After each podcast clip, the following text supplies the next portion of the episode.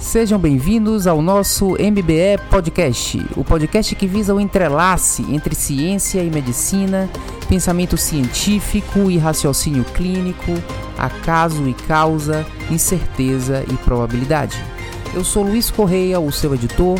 Essa é a mais nova iniciativa de nosso programa de medicina baseada em evidências que já abrange nosso blog, canal do YouTube e curso online de medicina baseada em evidências, e agora agrega às suas iniciativas o nosso novo podcast.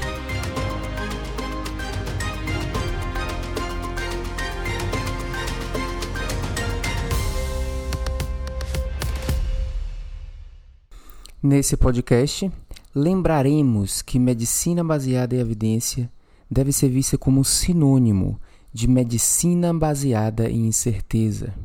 E traremos o paradigma da incerteza para duas dimensões importantes nessa discussão do coronavírus, que é a incerteza das predições médicas e epidemiológicas e a incerteza das condutas médicas e epidemiológicas.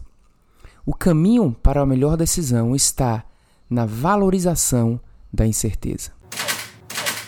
Objetivamente, nesse podcast discutiremos a imprecisão das predições epidemiológicas não baseadas em empirismo e, em segundo lugar, o que fazer, abordando a polarização entre uma atitude de distanciamento social total e o distanciamento social seletivo.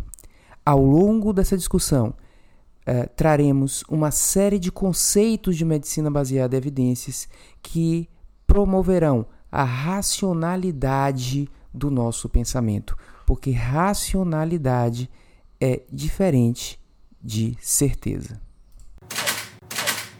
Para que a gente possa discutir predições do futuro, é importante que a gente caracterize muito bem como a gente está agora, no momento presente e também para que a gente tenha uma percepção de onde a gente está no momento presente, vale a pena a gente rememorar como nós estávamos em termos da percepção da realidade há dois meses atrás. Vamos pegar como ponto de referência o meu artigo, publicado em 31 de janeiro, onde eu falava da epidemia do medo.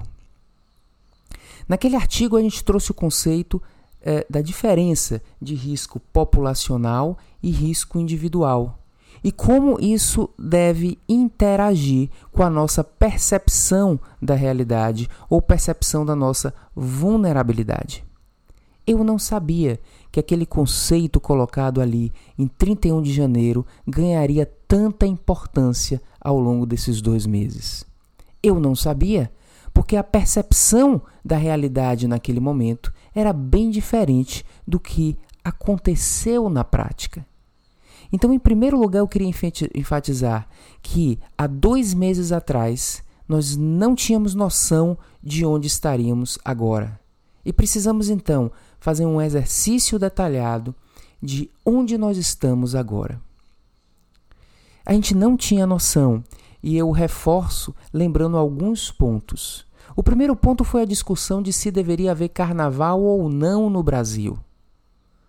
Aquela discussão não chegou a ser algo, uh, digamos, realista. Houve alguns comentários a respeito de se deveria haver carnaval ou não, mas efetivamente não houve tomada de decisão nesse momento. Na realidade, não se cogitou suspender o carnaval. E eu não estou trazendo o assunto do carnaval porque eu acho que ele deveria ter sido suspenso. Não é uma crítica à decisão aquele momento.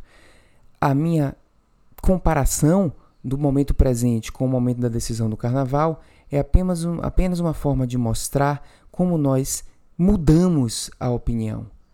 E a percepção de que nós mudamos deve nos trazer uma sensação de humildade e de cuidado, cuidado em relação à avaliação do momento presente. E o cuidado que eu proponho se refletirá na minha conduta em avaliar estatísticas que são favoráveis a essa realidade e situações que sugerem que essa é uma realidade grave. Vamos começar pelas estatísticas favoráveis. As estatísticas favoráveis são as estatísticas como elas devem ser, ou seja, a existência de um denominador. E a gente falar em risco e não em número absoluto de mortes. E, em segundo lugar, quando a gente fala em número absoluto de mortes, a gente utilizar medidas, utilizar exemplos que nos trazem uma perspectiva de relatividade em relação a esse número absoluto de mortes. Por exemplo, comparando com outras doenças ou com as mortes diárias, porque esse, essa visão do relativo é o que traz a verdadeira noção do conceito. Portanto, quando a gente olha estatísticas, números absolutos de morte por coronavírus, a gente tem que perceber quantas mortes ocorrem por outras condições. Uh, o número de mortes por coronavírus, quando se soma a 150 mil mortes por dia no mundo por qualquer causa, é algo que traz a percepção de catástrofe mundial? A resposta é não. Quando a gente percebe que 30 mil mortes por dia ocorrem por sepse, as mortes por dia por coronavírus não chegam nem a mil a gente isso traz também uma percepção de uma realidade não catastrófica. Quando a gente compara o número de mortes com o número de mortes por influenza nos diferentes países a cada ano, coronavírus ainda está longe de alcançar essa estatística. Nos Estados Unidos, existem relatos, as estimativas vão de 15 mil a 60 mil mortes por ano por influenza. No entanto, o coronavírus está bem longe de alcançar esses números. Nos Estados Unidos, a mortalidade ainda está na casa dos 2 mil por coronavírus. Claro que se soma à realidade do influenza, mas uh, em termos de ordem de grandeza, ainda é muito menor. Portanto, quando a gente utiliza estatísticas, e estatísticas são mais frias e por, por serem mais frias elas representam melhor a realidade, a gente percebe que a gente não está numa catástrofe ainda, do ponto de vista de mortalidade. Mas a catástrofe, e talvez a palavra catástrofe esteja é, exagerada, a gravidade do problema não está em mortalidade. A gravidade do problema está em necessidade de internamento ou necessidade de recursos de alta tecnologia. Aqui existe uma desproporção entre o que os sistemas de saúde podem oferecer e a necessidade do paciente. Por que não existia essa desproporção na, na época em que existiam outros vírus, como por exemplo influenza? Se influenza mata tanto, por que não existe a desproporção em relação à necessidade de internamento? Porque influenza é menos patogênico. Por influenza ser menos patogênico, ele acaba é, contaminando mais pessoas e o número total de mortes é maior. Mas essas pessoas contaminadas, elas são menos doentes do, que, doentes do que no caso do coronavírus, que é mais patogênico do que a influenza. Embora o coronavírus deva ser caracterizado como um vírus de baixa patogenicidade e por isso ele se espalha tanto, ele tem maior patogenicidade do que o influenza. E ao ter maior patogenicidade, embora contamine menos pessoas, um percentual maior dessas pessoas ficam graves. Daí a necessidade maior de internamento e alguns sistemas de saúde, de saúde entrarem em colapso. Portanto, o coronavírus é um pouco mais grave do que o influenza. Em sendo um pouco mais grave, o impacto é escalável em termos da necessidade de internamento, porque nós estamos falando de populações. Então, o número absoluto de pessoas precisando de internamento acaba sendo um número grande, é escalável, não é apenas. Então, é como. O escalável é você muda um, um, um fator pequeno aqui, mas o resultado lá na frente é muito alto. Então, pequena maior patogenicidade do coronavírus é suficiente para causar muito maior necessidade de internamento. Portanto, o grave e o anormal é essa é, grande quantidade de pacientes precisando de atendimento sofisticado e sistemas de saúde podendo entrar em colapso. Essa, portanto, é a realidade. Não estamos diante de uma catástrofe mundial de normalidade que vai dizimar a população. No entanto, estamos diante de uma doença que está impondo uma necessidade de recursos de saúde pública que nem todos os sistemas possuem. A nossa percepção da realidade. Eu coloquei no bloco anterior que estamos diante de uma situação grave. No entanto, diante de situações graves, a mente humana tende a superestimar a gravidade da condição. E nessa questão uh, da epidemia e do coronavírus, existem uh, particularidades que superestimam, superestimam ainda mais essa percepção. Primeiro é o que eu comentei no dia 31 de janeiro, naquela postagem do blog, da confusão entre risco populacional e risco individual. Quando se discute a possibilidade de uma epidemia, de como se começa a falar em pandemia, em um número grande de pessoas doentes, a gente traz isso para um um medo de ficar doente individualmente. No entanto, quando a gente considera o denominador da população, essa probabilidade é baixa. É, não tão baixa em termos de adquirir o coronavírus, mas de ficar muito doente pelo coronavírus ou morrer é uma coisa baixa. Então, a primeira questão que faz a gente superestimar a gravidade da situação é a confusão entre risco populacional e risco individual. Segunda questão é o modus operandi do jornalismo, que nos traz as notícias. Eu não estou criticando o jornalismo brasileiro, nem nenhum grupo jornalístico específico, nem estou criticando a, o jornalismo brasileiro ou mundial em relação à questão do coronavírus. O que eu estou me referindo é o modus operandi do jornalismo. Em geral, em todos os assuntos. E o modus operandi do jornalismo é, uma, é um, uma, uma, um estilo de contar a história. Contar a história de quem morreu. Individualizar aquele caso. Portanto, o jornalismo tenta trazer assuntos relevantes e, e tornar eles não só relevantes como eles já são, mas também interessantes. E a forma de tornar interessante é contar a história. No entanto, essa forma enviesa muito nossa mente em relação à realidade, pois uh, os casos dos mortos que são contados e não os dos que sobreviveram, nem muito menos são contados os casos das pessoas que não ficaram doentes, como eu ou como a maioria de vocês que estão ouvindo. Não se conta os casos dos hospitais que não ficaram lotados. A filmagem será feita no hospital que está lotado e está em colapso. No entanto, é relatado muito claramente que, em, em, mesmo nesses países que estão vivendo um colapso do sistema de saúde, o colapso não é, não é geral, generalizado em qualquer hospital. São hospitais que têm menos estruturas. Então, essa é uma realidade. Outra coisa que muda a nossa percepção da realidade é o placar. O placar diário do número de mortos ou número de pessoas infectadas. Se a gente utilizasse placar para pessoas que morrem por sepse ou por insuficiência cardíaca ou por câncer no mundo, estaríamos em pânico. Então, o estilo do placar é um estilo também que faz a nossa mente ficar fora da realidade estatística. Né? E por fim, as predições no futuro catastróficas, que será tema do próximo bloco.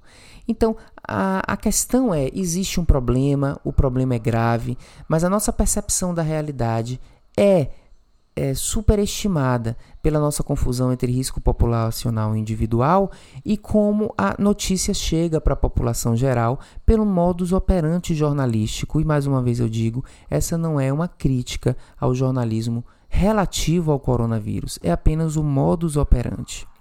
E por fim, existe o que eu chamo do paradoxo da, paradoxo da segurança perceptível. Ah, Segurança perceptível é muitas vezes trazida por medidas de segurança. Né? Quando a gente avisa aos passageiros de um avião que, no caso do avião cair no mar, existem coletes salva-vidas que eles devem utilizar, isso traz segurança perceptível. O colete salva-vida é uma medida usual, as pessoas já conhecem isso e já estão acostumadas com isso. Então, mesmo coisas que não melhoram a segurança, como por exemplo o rastreamento do câncer, de certos cânceres, uh, são rastreamentos que trazem segurança perceptível, embora reduzam a segurança do paciente. Mas eles trazem segurança perceptível porque é uma medida usual e a gente é acostumada com ela.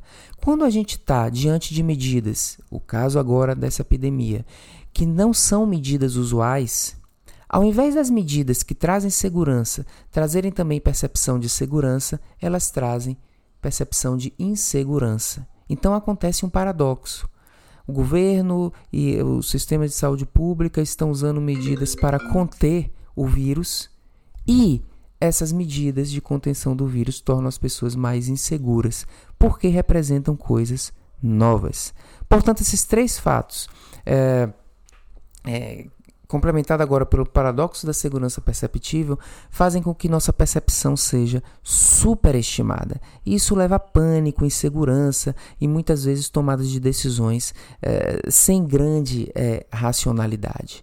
Né? Portanto, estamos diante de uma situação grave, mas essa gravidade tem sido superestimada. Eu não estou querendo subestimar a situação, mas só chamar a atenção disso. Vamos agora uh, discutir as predições futurísticas. As predições futuristas e o Imperial College of London. Estou usando Imperial College, Imperial College of London porque esse é o mais citado, né? Mas as predições uh, da, de como essa epidemia vai acontecer ao longo do tempo, elas têm errado muito, né?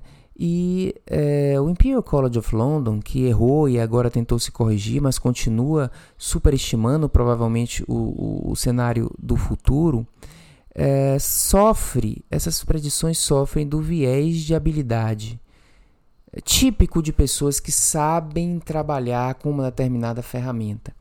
Né? Então, o Imperial College of London faz predições matemáticas, são predições, é, digamos, sofisticadas, e as pessoas é, confundem sofisticação com precisão ou acurácia. Ok?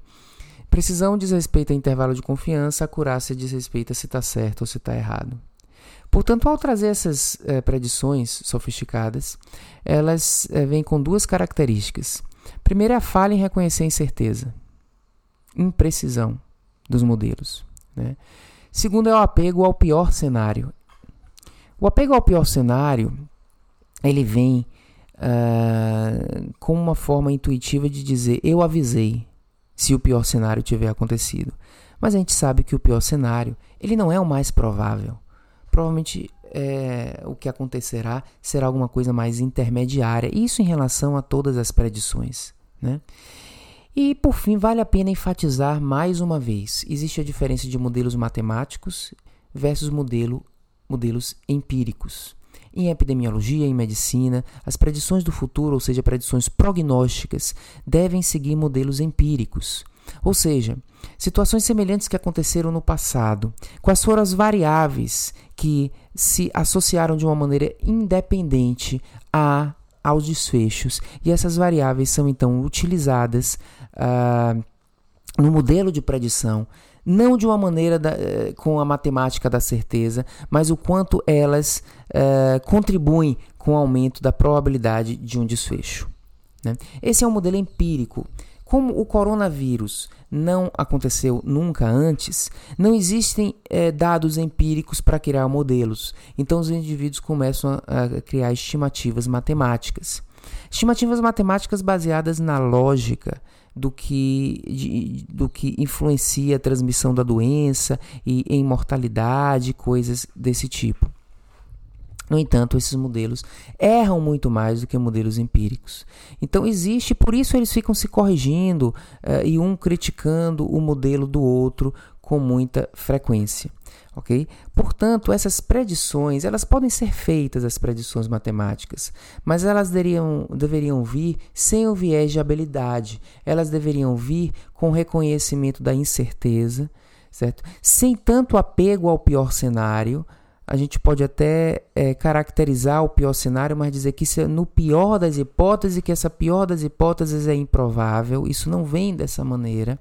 E também uh, entendendo que isso aqui é só uma estimativa que a gente está fazendo matematicamente, porque a gente não tem dados empíricos para fazer um modelo probabilístico, tal como a gente gostaria de fazer dentro do paradigma epidemiológico.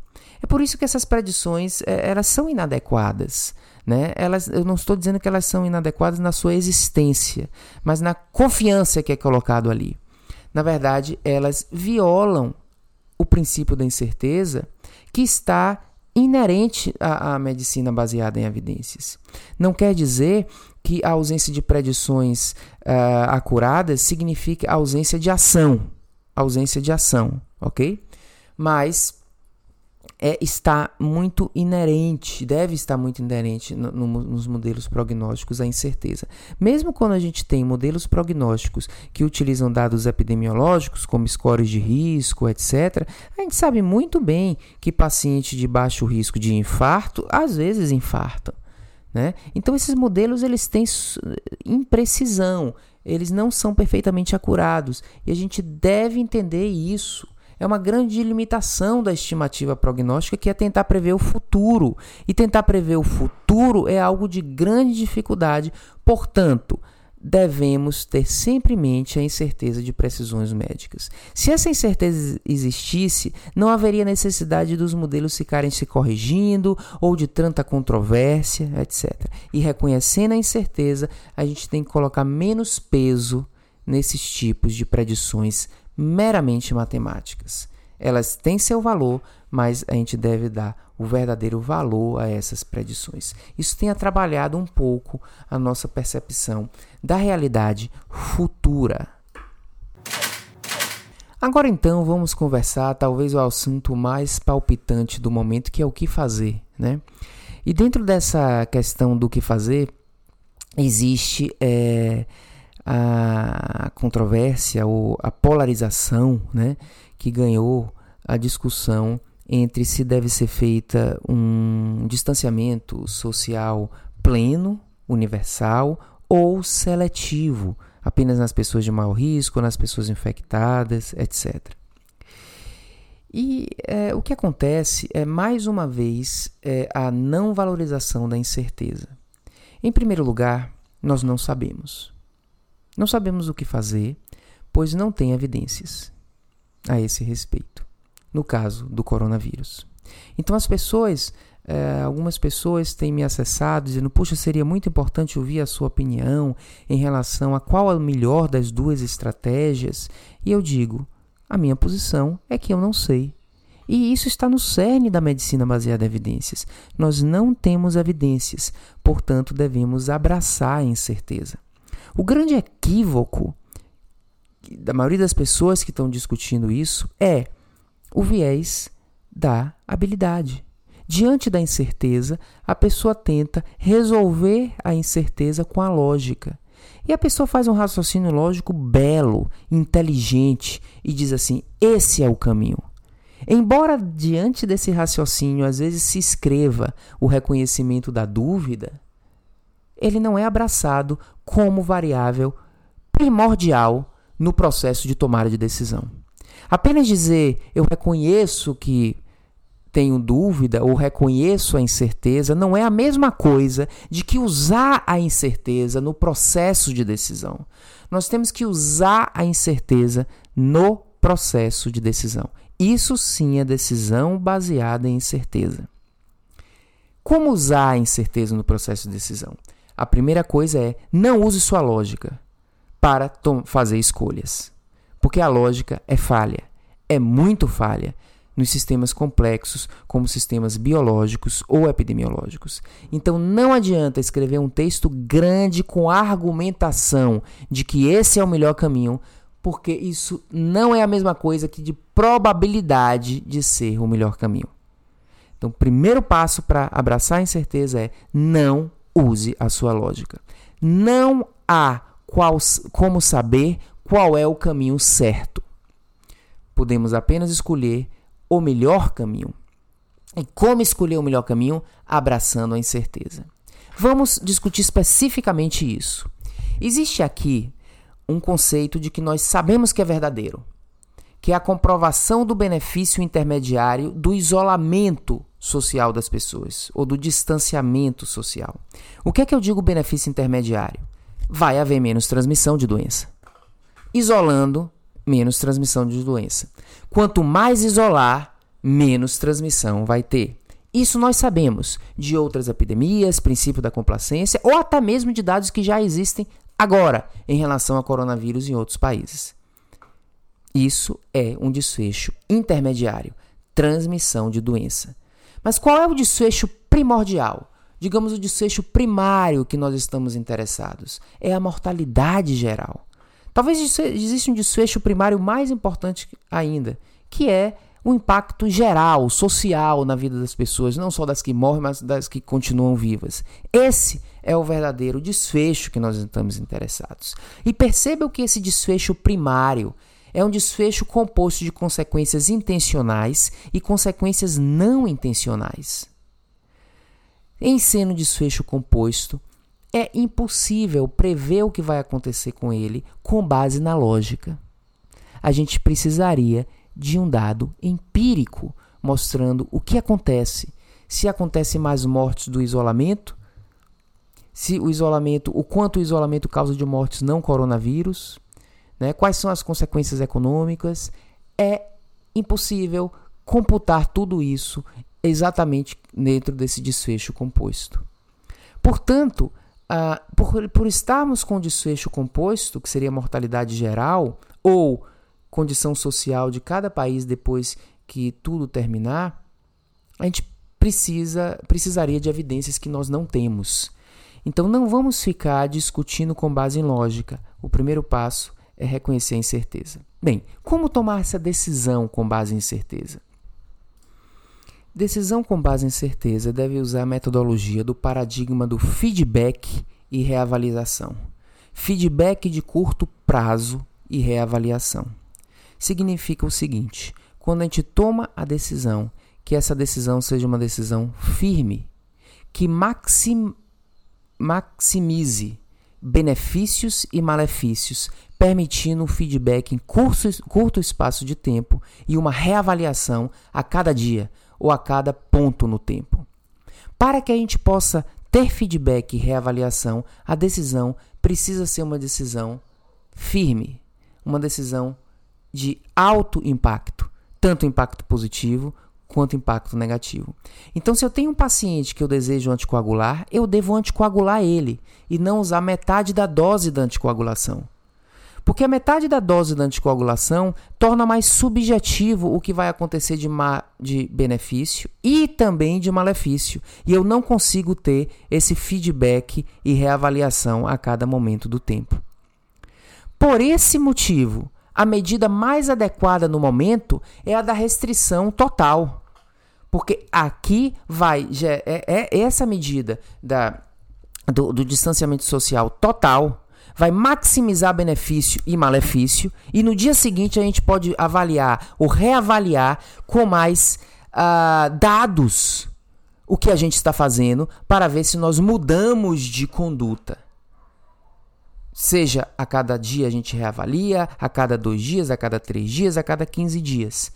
Mas ficar em cima do muro não permite o paradigma do feedback e reavaliação. Portanto, o cerne da discussão não é dizer que um está certo ou o outro está errado. O cerne da discussão está na gente reconhecer que não sabemos qual é o melhor caminho, mas adotar o caminho mais extremo. O caminho mais extremo nos trará uma percepção a cada dia do resultado positivo e negativo e uma maior capacidade de reavaliação. Portanto, diante de incerteza, primeiro, não use a lógica, a sua lógica, por mais inteligente que ela seja. Segundo, adote uma conduta firme e reavalie inúmeras vezes a sua conduta baseado nos dados empíricos que estão surgindo a cada dia a respeito de sua conduta. Essa é a única forma da gente fazer uma medicina baseada em evidências sem evidências prévias. Eu não tenho evidências prévias do passado, mas eu vou conseguir evidência agora, com a minha conduta, avaliando a cada dia o resultado do que eu estou fazendo agora, tendo feito alguma coisa realmente que me permita a avaliação. Portanto, diante do reconhecimento da incerteza, o melhor é fazer o distanciamento social total, não porque eu estaria causando. Eu, eu, tenho a percepção de que essa é a melhor atitude. O melhor é isso, porque dessa maneira eu gero evidências para reavaliar a minha situação a cada momento. Em medicina, não tem como saber qual a decisão certa. A gente só pode saber qual a melhor decisão. Não tem como saber agora qual é o certo, se é a estratégia A ou a estratégia B. Mas o melhor é fazer a estratégia que nos traga mais feedback imediato e que a gente possa reavaliar ela a cada momento. E essa estratégia é o distanciamento social pleno. Claro que dentro do distanciamento pleno deve haver inteligência de planejamento. Não podemos, portanto, parar, por exemplo, todos os outros serviços de saúde, certos ambulatórios estratégicos e que poderiam, na sua ausência, aumentar a mortalidade por outras doenças, não devem parar. Certos tratamentos de câncer ou certos acompanhamentos de pacientes críticos, como pacientes com insuficiência cardíaca, não deve parar. Portanto, é pleno e estratégico. Desde o momento pleno, você já tenta prevenir consequências não intencionais por uma estratégia inteligente, mas não quer dizer que é algo é, que não deva ser, é, não deva trazer consigo um paradigma generalizado. O infeliz viés político. O que eu percebo de muito inadequado no meu modo de ver nessa situação é a confusão entre uma discussão política e uma discussão epidemiológica. Nós precisamos, nesse momento, esquecer polarização política. E precisamos discutir o que é melhor do ponto de vista epidemiológico. A discussão política deve ser inseparada da discussão da estratégia epidemiológica. Esse é o momento da gente entender que o país tem que estar unido e que se a decisão não só do país, como a decisão mundial foi a decisão de distanciamento social, nós temos que juntos adotar essa conduta e apoiar essa conduta e evitar nesse momento muita polarização. Uma outra mensagem final que eu devo passar é que não devemos ter pânico individual. E eu reforço o texto de 31 de, de janeiro nosso, onde nós lembrávamos da probabilidade individual de morte por coronavírus, que continua sendo muito baixa. O pânico tem causado decisões irracionais que eu tenho percebido, inclusive dentro dos ambientes hospitalares. A vida evolui na tentativa e erro. E nós vamos errar nas nossas predições, errar nas nossas condutas, mas só sabemos que erramos se analisarmos retrospectivamente as nossas atitudes sem os nossos próprios vieses. A gente deve, nesse momento, valorizar os nossos erros de predição, valorizar os nossos erros de conduta e aprender com eles e evoluir a cada passo com melhores condutas e melhores predições. O cerne da questão é a valorização da incerteza e da tentativa e erro. O maior exemplo da incerteza é que eu pensei que aquele meu texto em 31 de janeiro seria a minha única abordagem em medicina baseada em evidências sobre o coronavírus. Eu escrevi que provavelmente em abril essa história já teria se dissipado. Eu estava errado. Foi uma predição. Tinha um racional nessa predição. No entanto, predição é inerentemente incerta. Predição prognóstica. E eu termino mais uma vez é, clamando pelo otimismo. Otimismo baseado na regressão à média. Que, como nossa mente está pensando no pior cenário, é muito mais provável que o cenário que vai se tornar realidade ao final dessa história seja melhor do que o que nós estamos pensando. Portanto, meu otimismo é um otimismo baseado em racionalidade probabilística. Obrigado pela atenção e até a próxima semana.